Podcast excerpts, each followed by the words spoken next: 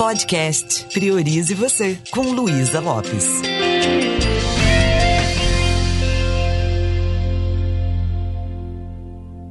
Olá, que bom que você está aqui comigo. O que é a felicidade para você?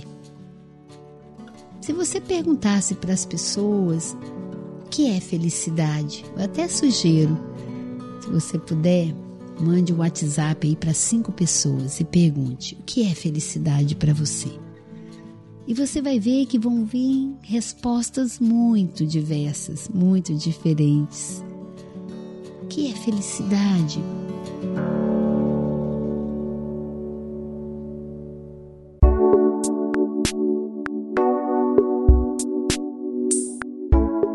Muitas vezes nós confundimos felicidade com prazer momentâneo. Sabe aquela coisa de as pessoas que gostam, vai pro barzinho, é, dão boas gargalhadas, nem sempre elas estão felizes.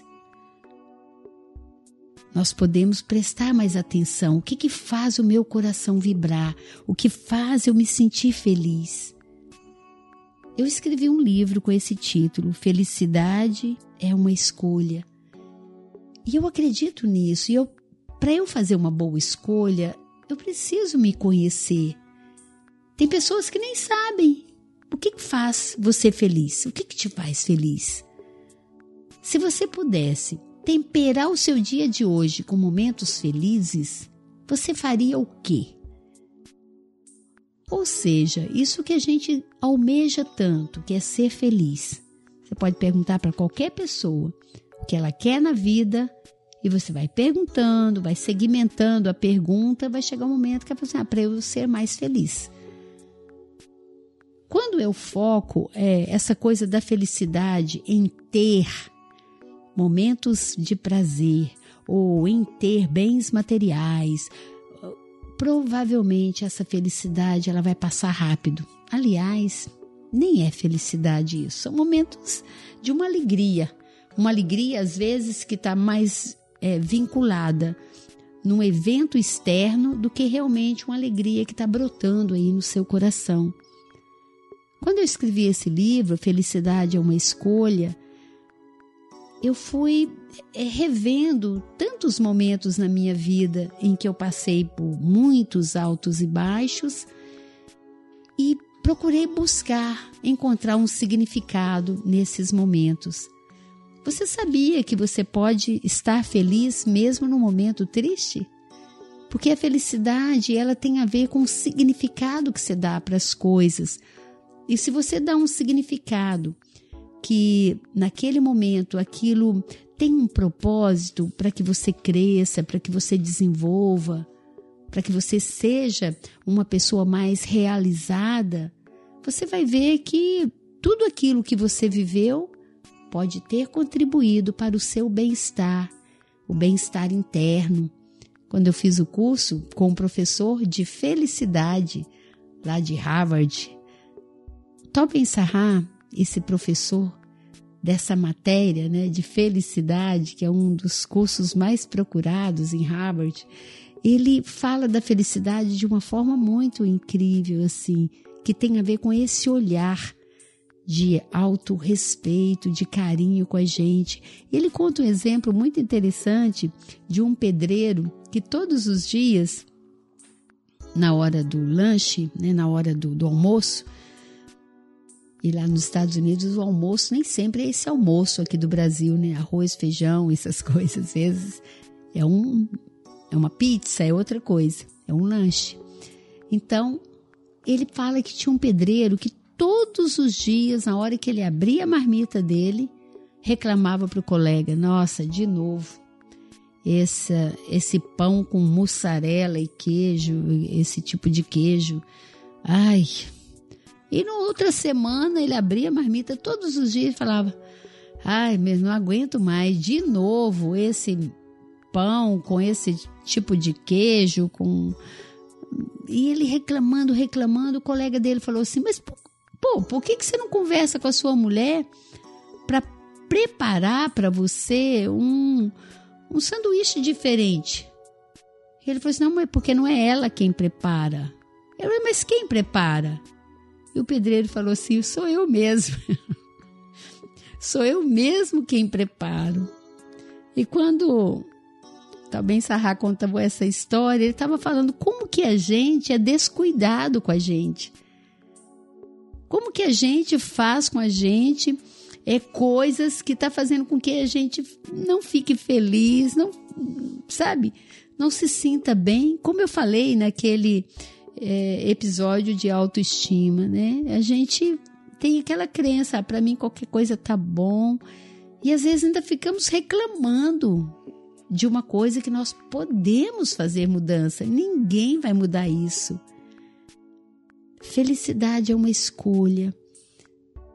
Tem muita coisa que eu não posso escolher na minha vida. Eu não posso escolher a minha família, eu vim dessa família.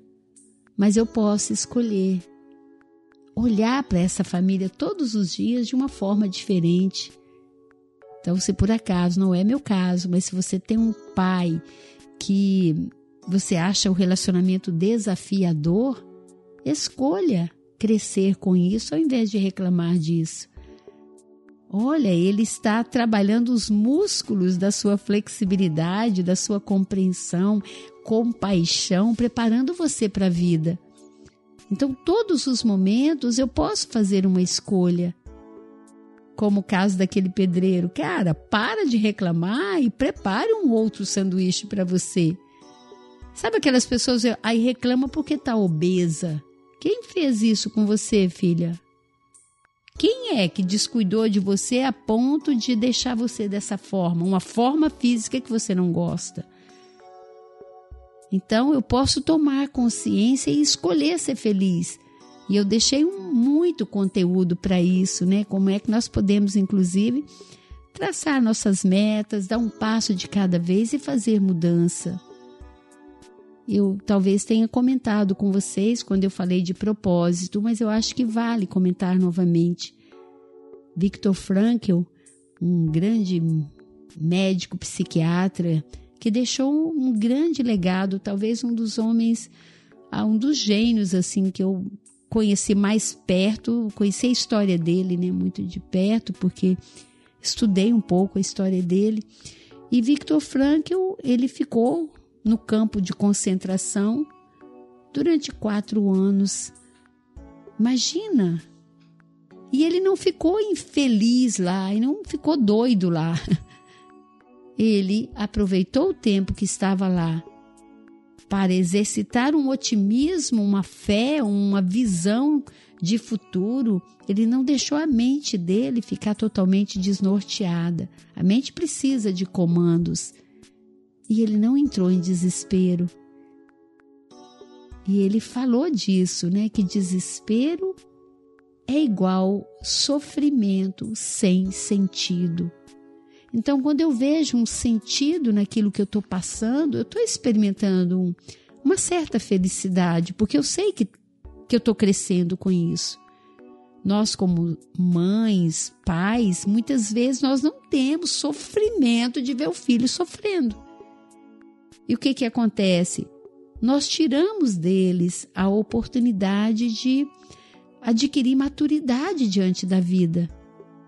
Então eu posso, inclusive, se eu tenho uma maturidade espiritual, eu posso ver meu filho passando os perrengues dele e posso ficar bem comigo falando, eu posso me sentir feliz. Que bom.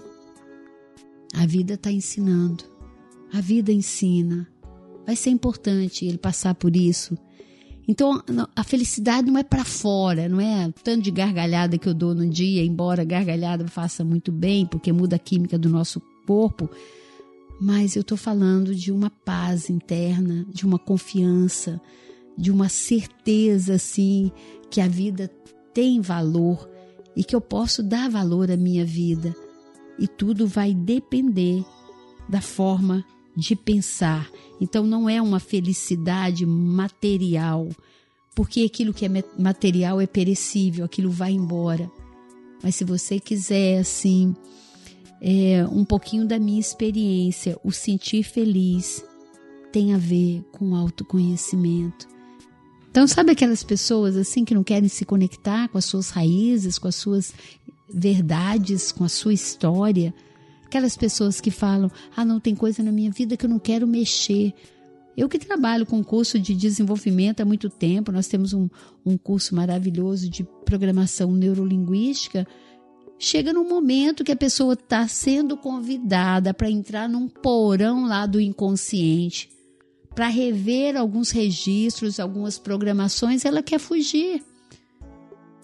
Não, tira isso, senão nunca você vai ser feliz, porque você está negando coisas que o Criador permitiu, jogou na sua vida e você não aprendeu a fazer do limão a limonada. Você está refém disso. Eu preciso crescer, eu preciso me conhecer para poder experimentar uma felicidade verdadeira né, que tal Ben Sarra chama de felicidade autêntica. E o criador da psicologia positiva também chama. Né, quando Martin Seligman é, trabalhava com patologias, com pessoas que estavam depressivas, doentes, é, ele ficava assim: puxa vida, fui lá, ajudei a pessoa a tratar essa depressão. Só que daí um tempo a pessoa voltava. Por quê? Porque ela não conhecia as suas forças ela não aprendeu a saborear momentos bons da vida, ela não aprendeu a gerar emoções positivas, ela não tinha um propósito de vida. Então pense nisso, ter um propósito de vida, o porquê eu estou aqui. Aprender a gerar emoções positivas como gratidão, perdão, alegria. Aprender a construir relacionamentos saudáveis. Aprender a colocar o foco naquilo que realmente importa, naquilo que tem a ver com o que você merece. E o que você merece? Você merece estar feliz, você merece ser feliz. Ai, o dia que eu não tiver mais problema com meu filho, com meu marido, eu vou ser feliz. Sabe quem não tem problema? Quem já foi. Tá assim, ó, de pessoas que foram não vou ter problema. Principalmente nesse momento, tantas pessoas eliminaram os problemas para sempre. Então, eu não sou o problema. O problema tem a ver com a minha forma de pensar. Tudo que está acontecendo na minha vida tem um porquê está acontecendo. Então, se eu não sei qual é o propósito da minha vida, eu posso começar a me perguntar: qual é o propósito da vida para mim? Quando eu estou experimentando esse desafio, o que, que a vida quer me ensinar? E assim eu vou buscando um jeito de ser feliz, ser feliz de ser eu, sabendo que eu sou uma pessoa única nesse universo. Experimente falar essa frase para você. Eu sou feliz de ser eu. Fale isso sempre, fale isso todos os dias. E crie um hábito de todos os dias você se perguntar: que eu posso fazer hoje para que eu me sinta mais feliz? E você vai ver que feliz tem a ver com servir o outro, tem a ver com ser mais humano. Que você possa escolher a felicidade. E ela está nas pequenas coisas. Pense se as coisas que você está se desgastando hoje realmente são coisas que são importantes.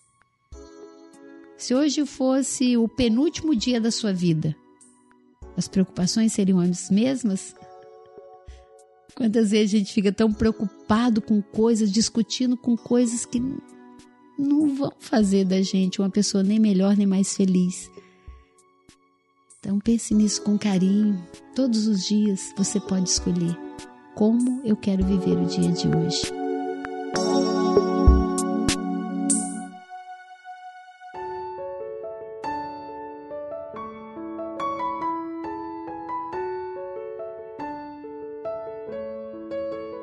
Felicidade é uma escolha. E se por acaso você quiser um livro meu, Felicidade é uma escolha, você encontra na Amazon. Você põe lá Felicidade é uma escolha, põe Luísa Lopes.